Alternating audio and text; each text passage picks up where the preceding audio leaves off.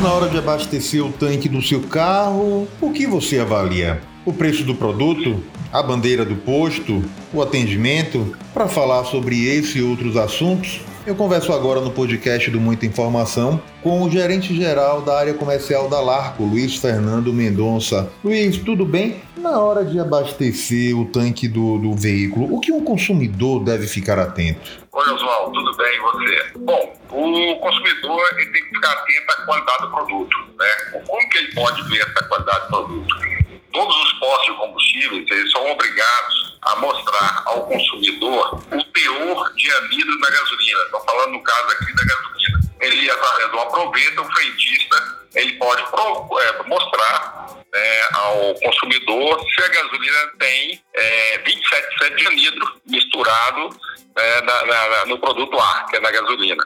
Então, esse é um dos testes. E outra coisa, é importante sempre estar abastecendo o mesmo posto. É, sempre procurar um posto arco na região dele, um posto que tem confiança, conhece o dono, e aí ele vai ter mais segurança no abastecimento. Além desses cuidados, né, para ver a qualidade do produto. A outra qualidade que ele pode ver também, que é fácil, né, e o dono do posto é obrigado a, a mostrar, é do, do álcool. Né? Toda bomba de álcool ela tem um decímetro né, que fica ali, tem o teor né, do, do, produto, onde que ele pode ver se o produto está tá, tá limpo, é, se está bem claro o álcool, né, e mostra lá a questão da densidade também, né, onde que ele consegue ver a qualidade do produto. Mas isso tudo o frentista, ele, ele perguntando ao frentista, ele pode mostrar para ele imediatamente. São testes simples, mas é, bem satisfatórios na questão da qualidade. Para você ter a certeza de que está utilizando um combustível de qualidade, o que a gente deve fazer para fugir das armadilhas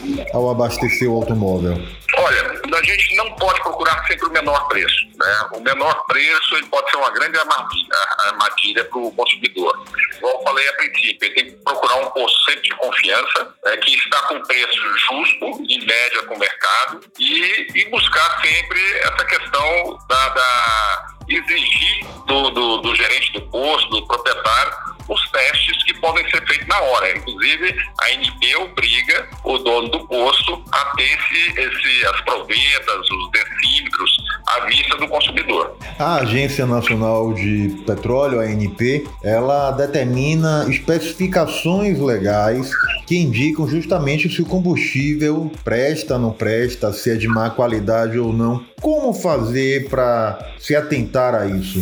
É, da gasolina, né? A gasolina que é o, o, o produto que postos de cidade é, mais, são mais comercializados. Toda gasolina, ela pode ter no máximo 27% de álcool anidro misturado a ela. Igual eu falei no início, o consumidor ele pode ver a qualidade da gasolina através desse teste e onde o, o frentista coloca um recipiente próprio, 50 ml de gasolina e 50 ml de um produto que faz essa, essa mistura, um produto específico. E ali, na hora que ele, ele faz essas medidas, ele consegue ver o percentual de anido que tem nessa gasolina. Então, se esse percentual tiver acima de 30%, 27%, 28%, 30%, 35%, essa gasolina tem mais álcool do que é permitido pela Agência Nacional de Petróleo. E aí ela está fora de especificação. Que tipos de problemas podem ser ocasionados aí ao consumidor final diante dos produtos que não estão dentro das especificações legais que prevêem a ANP? Ah, os problemas são graves.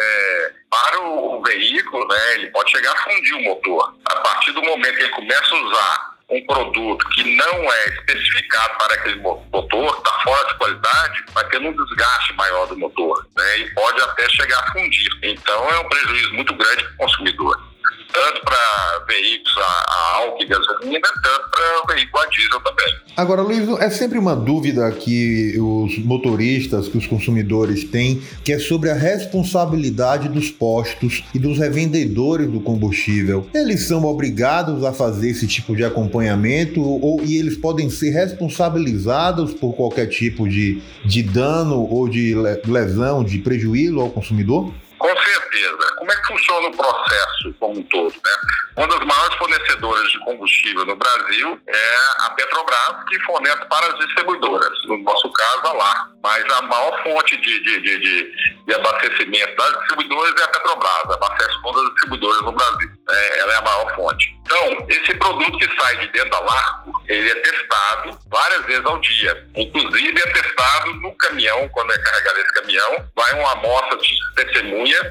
com laudo técnico desse produto. Esse produto vai até o posto de gasolina, descarrega e ali, antes de descarregar, o dono do posto é obrigado também a, a testar o produto né, antes de colocar dentro do tanque. Se ele vê alguma anormalidade do produto, ele não recebe. Depois que esse produto dentro do tanque, é, a responsabilidade é toda do dono do posto, de garantir ao consumidor né, um produto dentro da especificação da Agência Nacional de Petróleo. Então é, é uma cadeia, né? cada um tem que cuidar dessa qualidade de produto.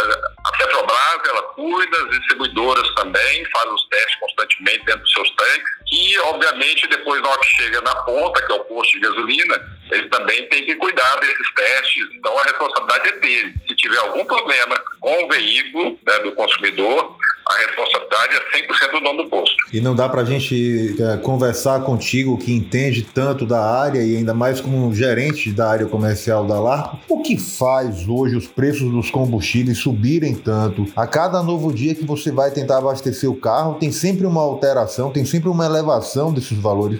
O que justifica, o que explica isso, Luiz? É, é, hoje o mercado, hoje não, já há alguns anos, é, o mercado brasileiro, a Petrobras, ela segue o mercado internacional. O que está acontecendo muito hoje, quando o mercado, o barril de petróleo, ele tem alguma variação no mercado externo, é, ele afeta diretamente o mercado interno. Então tem um aumento de produto, tem um aumento do dólar, tem um aumento do, do, do, do, do barril do petróleo, né, afeta diretamente o produto interno aqui no Brasil. Né? Nós, a Petrobras está literalmente ligada ao mercado internacional. Então, e se abaixa também, aqui tem a baixa.